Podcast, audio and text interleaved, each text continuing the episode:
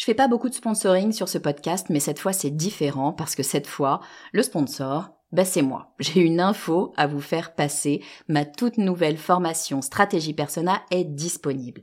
Stratégie Persona, c'est la solution pour toutes les personnes qui ont du mal à trouver des clients. Toutes les personnes qui ont du mal à définir qui sera leur prochain client. Toutes les personnes qui ont du mal à trouver les mots justes pour parler à leurs clients. Parce que oui, vous savez que mettre vos clients au cœur de votre stratégie, ben, c'est ce qui va vraiment faire décoller votre marque. Sauf que c'est pas si simple que ça.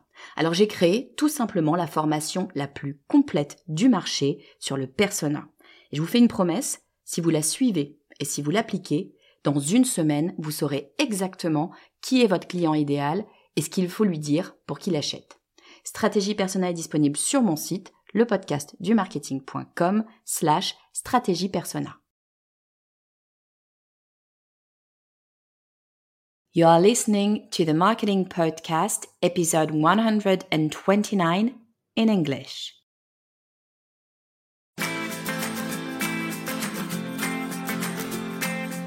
Bonjour et bienvenue.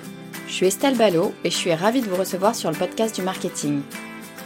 À chaque épisode, je vous propose d'analyser les techniques marketing qui marchent, pas à pas et très concrètement, pour développer votre activité. She is the queen of list building and online course creation in the US. Her business weighs more than $70 million. She trained almost 50,000 persons with only eight online courses. She's my mentor and she kindly accepted to come over to my podcast for a very first interview on a French podcast. She is Amy Porterfield. If you don't know who Amy is, go listen to her podcast, Digital Marketing Made Easy podcast. It's one of the biggest US podcasts, and it is full of golden nuggets for anyone who wants to build a business online. I launched my very own podcast thanks to Amy. It is also thanks to her that I created my online course. And these two things became my new job, a job that I love, that I can do anywhere and whenever it suits me. There are few people that really impacted my life. Let me tell you that Amy Porterfield is undoubtedly one of them. Today, I asked her to tell us about a topic that we both love list building and especially how to grow your email list. Be prepared to take notes. This episode is very special. To be honest with you, it's the episode I'm the most proud of since the beginning of the marketing podcast, and it's number 129. Amy does not give us just classic tips that you can find everywhere. She gets into the real things. She goes deep. She gives actionable advices and she shares her very own strategies.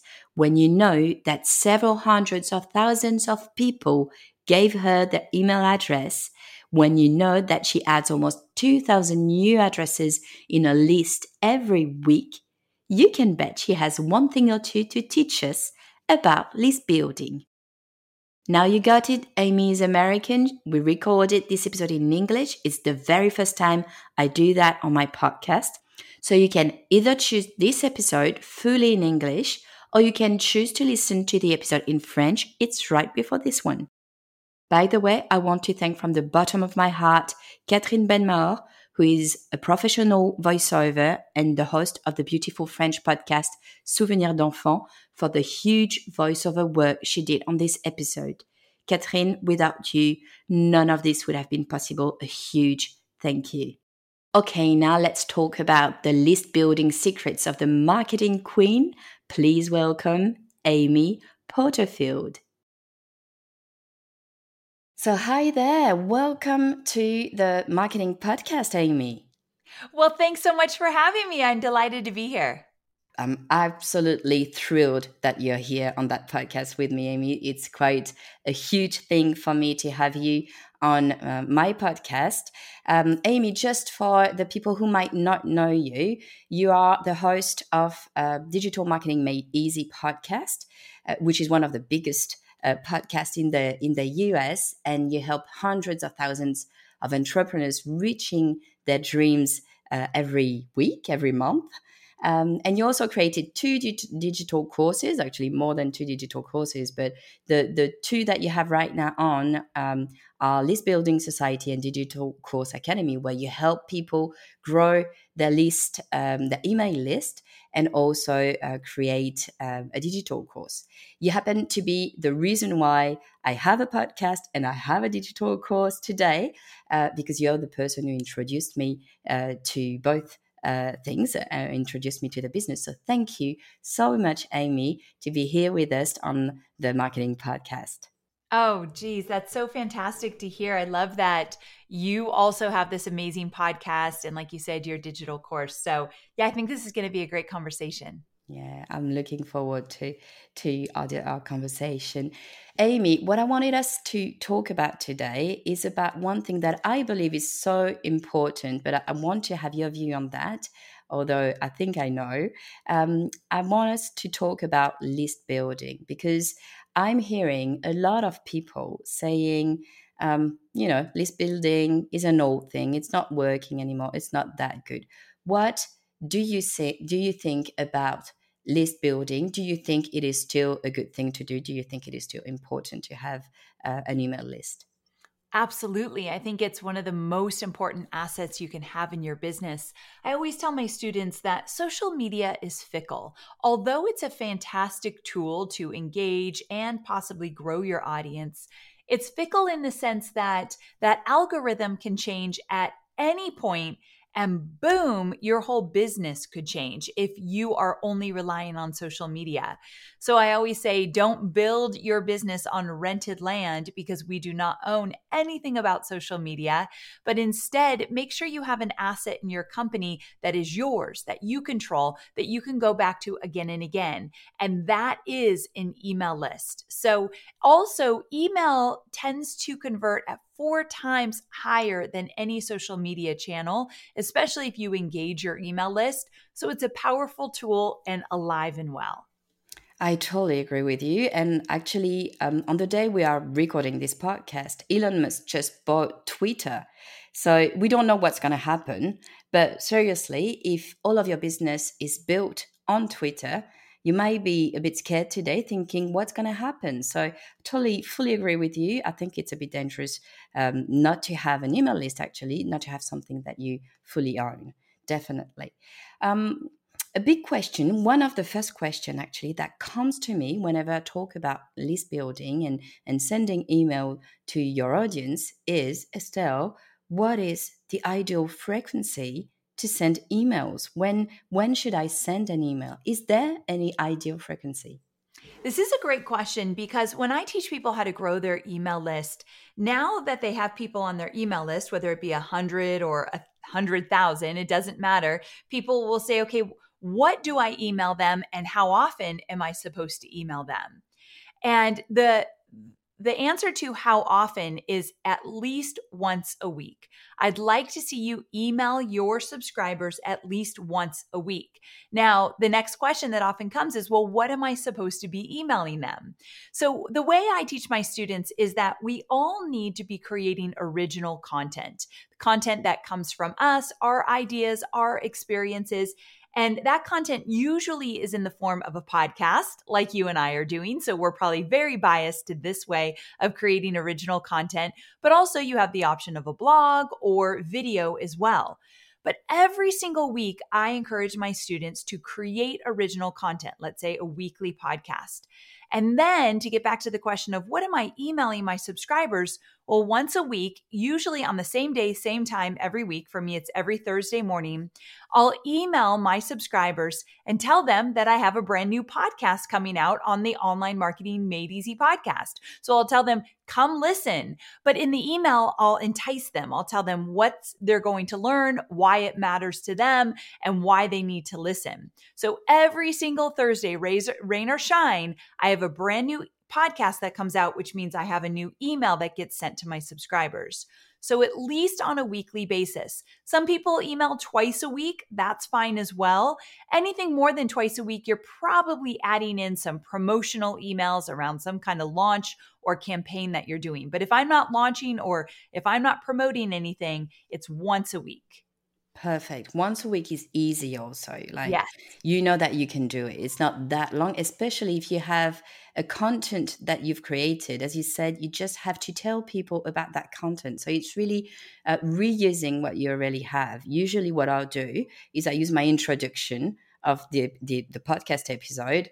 I use it directly in my email. I tweak it a little bit. Nice. But uh, yeah, and it works really, really well. What I'll do also, I like to add a little little something so that when I tell people, hey, um, come come over to my newsletter, um, actually they know that they have a little something else.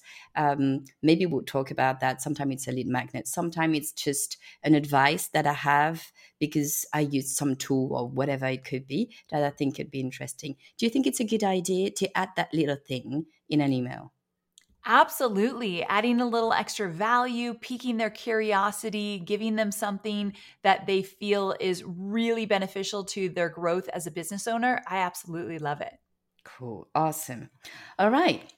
So the second question that people ask when I talk about list building, it's always the same. It's okay, Estelle, I, I understand. It's great. We need to have an email list. Fine. How do I do that? How do I build uh, my my um, my email list? How do I attract sub- subscribers? Do you have um, specific strategies that we could use to attract new new subscribers? Absolutely. So, those that are listening that are starting from scratch with zero on their email list, then they'd probably benefit from listening to some of your episodes that you have about lead magnets, which I know you have several, which is really where you want to start. So, if you're starting to grow your email list, you need something of value to give away for an exchange of their name and email. And so, of course, that's a lead magnet. There's so many different ways you can create a lead magnet, but everyone needs a lead magnet in order to really see some traction with their list growth. And of course, you need an email service provider. So you need a tool that will help you collect those names and emails and send out those email broadcasts that you have. So knowing that you need a lead magnet and you need an email service provider and that you have a lot of podcast episodes on the topic of lead magnet that people can go back to, where I want to pick up is some strategies that I've seen help me immensely in terms of growing my email list. And the first one is that I have to make an effort to get in front of the right audiences. And right now, this very moment, speaking to people on your podcast that have probably no idea who I am, since I'm primarily um, known in the US, this is a great place for me to be. And so I so appreciate you inviting me on the show. Come but on. now that people will get to know me, you might go check out my podcast, Online Marketing Made Easy, or go to my website or follow me on Instagram. And in all those places, on my podcast, on my website, on my social media, I have lead magnet opportunities, ways for people to get some kind of freebie to get into my world. So it really is this um, holistic approach to list building in terms of making sure I get out in front of the right audience. So, if you didn't ask me to be on your show, then I would need to pitch myself to other shows, tell them the value I can offer, and hope that they'll have me on their show. So, sometimes people aren't coming to you in the beginning and you have to go to them. I've absolutely been there. But the most important thing is if you pitch yourself to be on other people's shows and you make that a priority, like every week I'm going to send out one new pitch to get on somebody else's podcast, that would be a great goal.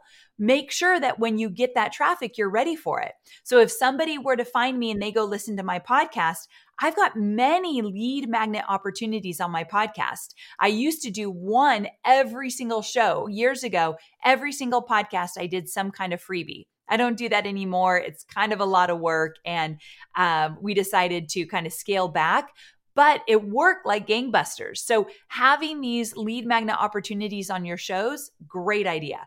On the um, homepage of your website, in a link in your about section. The number one visited place on a website is your about page. You can link to different freebies, lead magnets you have on your about page. So, making sure that you have opportunities for people to get value and sign up and get on your list everywhere that matters. So that's strategy number one. Putting yourself out there in the right places, pitching yourself for other people's podcasts and video shows, but making sure that your uh, platform is ready for list building. So that's strategy number one. The sex, second strategy that I think has helped me immensely is to go beyond the PDF. So if you have, let's say, a cheat sheet or a checklist, and that is your lead magnet, your freebie, and let's say that it's not working as well as you hoped it would, sometimes we need to go beyond the PDF. And in the situation I'm thinking of now is to create a quiz mm-hmm. or some kind of assessment. Do you have a quiz in your yes, business? I actually do, and it works like it's perfect. I, it's my best lead magnet, one of my best lead magnets. What is the quiz about? Your quiz? It's about um, it's about to know what kind of entrepreneur you are and what kind of strategy, depending on where you're you're at, uh, what kind of strategies you should implement. Ah, Brilliant, brilliant. Hopefully, people can link to that in your show notes because that's such a great quiz. And that's the thing about quizzes. People love to take quizzes because they want to learn more about themselves. So, what kind of entrepreneur are you? Where are you in your journey? I have a quiz that teaches you what type of digital course you should create for the type of business you have. So, people love to learn more about themselves, and quizzes will allow them to do so. Because when you're thinking about getting somebody's name and email, that's a hot commodity. So it has to be a value, a value exchange. So an assessment to learn more about yourself, hugely valuable. And you can run ads to the assessment. You can link to it in your social media. You can mention it on your podcast. It's a great list builder and it's kind of a level up from a traditional PDF lead magnet and it tends to do better than a PDF. So something to think about. And if you're into paid ads, we've seen lower paid ads for quizzes than anything else we've done, meaning hmm. the cost to get a lead for a quiz tends to be cheaper than to get a lead into a masterclass or get a lead to opt in um, for other things. So that's always a perk as well. And then the last thing, this last strategy is a mindset shift that I think everyone needs to adopt. And that is this idea that you should always be list building. It's a oh. motto that I teach my students always be list building. Now, the beautiful thing about that is it doesn't mean that you have to work on growing your list every single week in your business. I ha- will grow my email list to at least 1,500, if not 2,000 this week. And I will not have thought about how I did that. That is a place you can get to.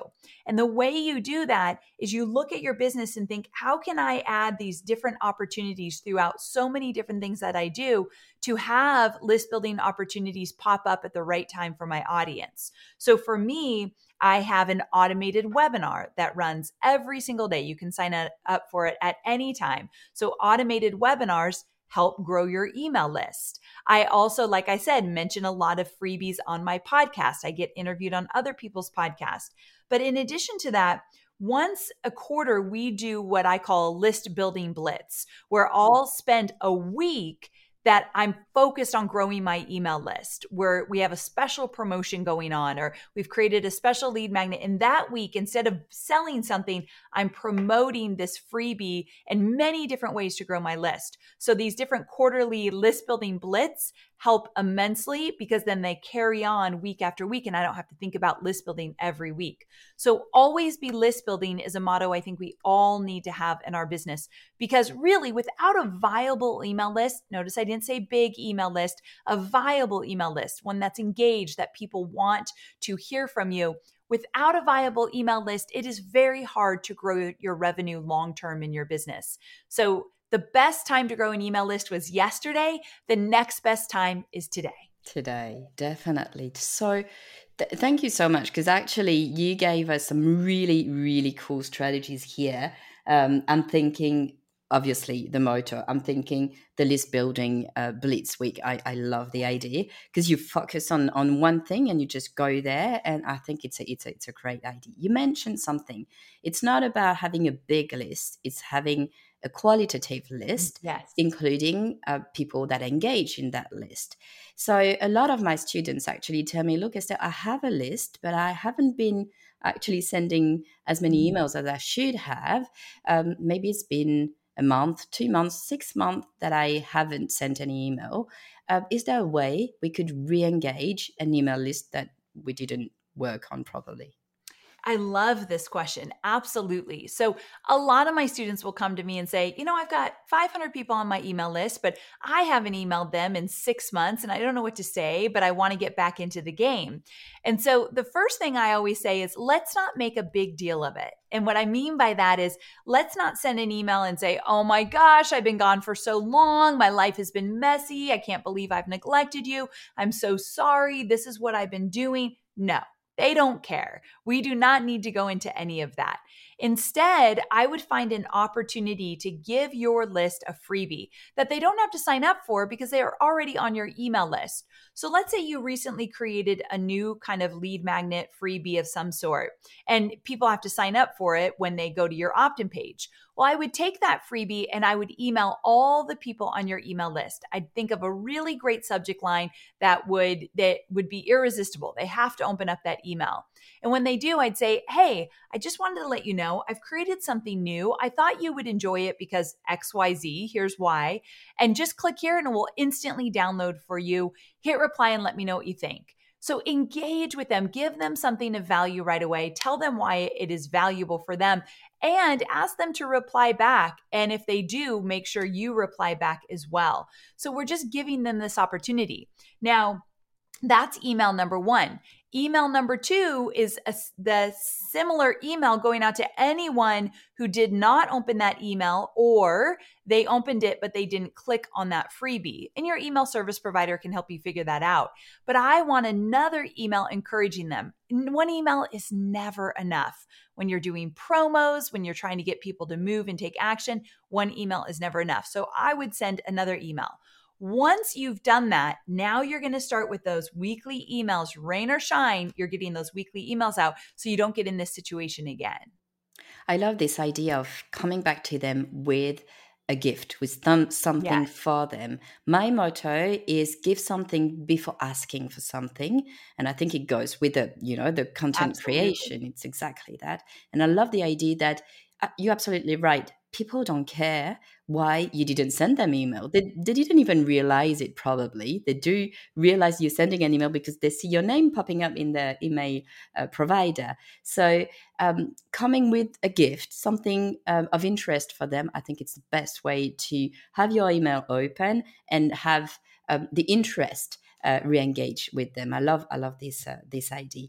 Um, actually, when we're talking about um, engagement, what would you recommend to increase email list engagement? I'm thinking exactly what you said how to increase clicks or direct responses. We know that having people responding to emails, especially Gmail, but we know that a lot, like the majority, most probably of emails are on Gmail now. Um, so we know that when people respond to an email, it's the best way not to end up into spams and to have better um, um, stats with our emails. So, do you have any ways to increase that engagement with people listening to us, or, or not listening, but reading our emails? Yeah. So, to increase the engagement, meaning um, making sure they're opening the emails and reading them and responding to them. And especially, yes, responding and clicking. Got it. Okay. So, one of the things that has helped us immensely is to um, move that click, the link for the click up uh, higher on the email. So we've played around with a lot of different opportunities here. And I just want to first set the stage that when you want people to click on a link in an email, just like one uh, email is never enough, one link is never enough. So make sure that you have two to three opportunities to click the same link within that email. And the PS is probably one of the most perfect places to put um, a link, but we'll get to that in a minute. One thing I want you to think about is if you always kind of write a lot and then you've got the link, maybe the first or second sentence, you find a way to include that link right up there at the top. So if they wanted, they don't want to read the whole email and they just want to get to it, they're going to click it right away. Another thing to think about is most people don't want won't read every word of a long email a lot of people will skim. So if they're skimming your email and they get to the bottom, the PS, make the PS excellent. Like don't skimp on the PS. So it might be, hey, if you made your way all the way to the PS and you skim this email, here's exactly what you need to know. I've got a 24 hour promotion going on right now. You're going to miss it soon. Click here for all the details. And it just sums up the whole thing. So I love the use of a link higher in an email and also in the PS, and maybe depending on the length of the email, somewhere in the middle. I think having multiple places to click is important. Another thing to get that engagement up is you're right. If you can have them reply to that email, even better. So, two things about that. Number one, when you ask somebody to reply to an email, forever, whatever reason they're replying, make it as easy as possible. In fact, in marketing, when you ask anyone to do anything in terms of engaging with you, it has to be quick and easy for them. So if you want to say, hey, click reply to this email and tell me one thing that XYZ, whatever it might be. Like keep it the simple question that maybe they need to write one or two sentences and they're good to go. That would be the optimal thing. The more they have to write, the less people will respond.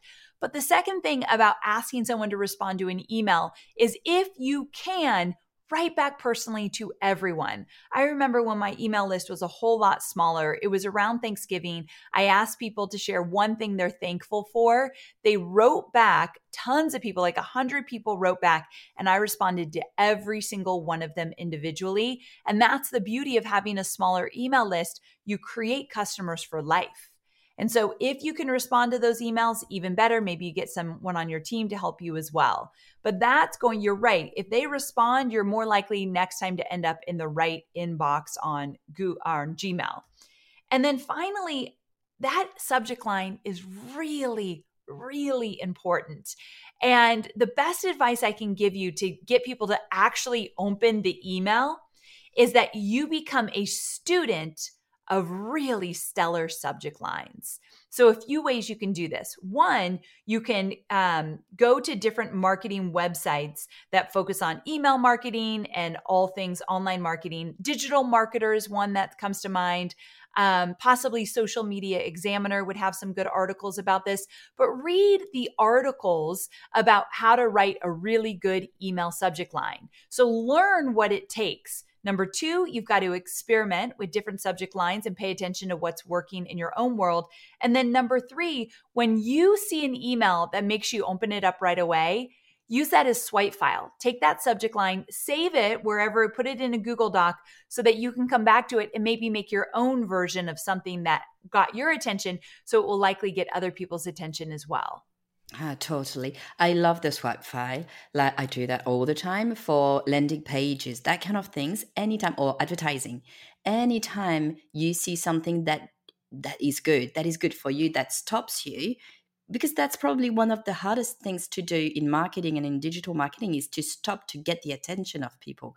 Anytime someone gets my attention, I, I do a screenshot. I keep it on my mobile phone if I'm on, on, on my go, um, on my computer, wherever, but you need to keep it and you can study that afterward. I think it's, a, it's an amazing um, advice that, that you give us here. I, I love it actually. And I love your idea of the PS. That's something that I actually do because you told me to do it actually. Great. But yeah, but that that works so well, and all, uh, for for two reasons, I believe. First reason is because it's at right at the end. So some people, as you said, just go straight at the end and, and see what if they can get something.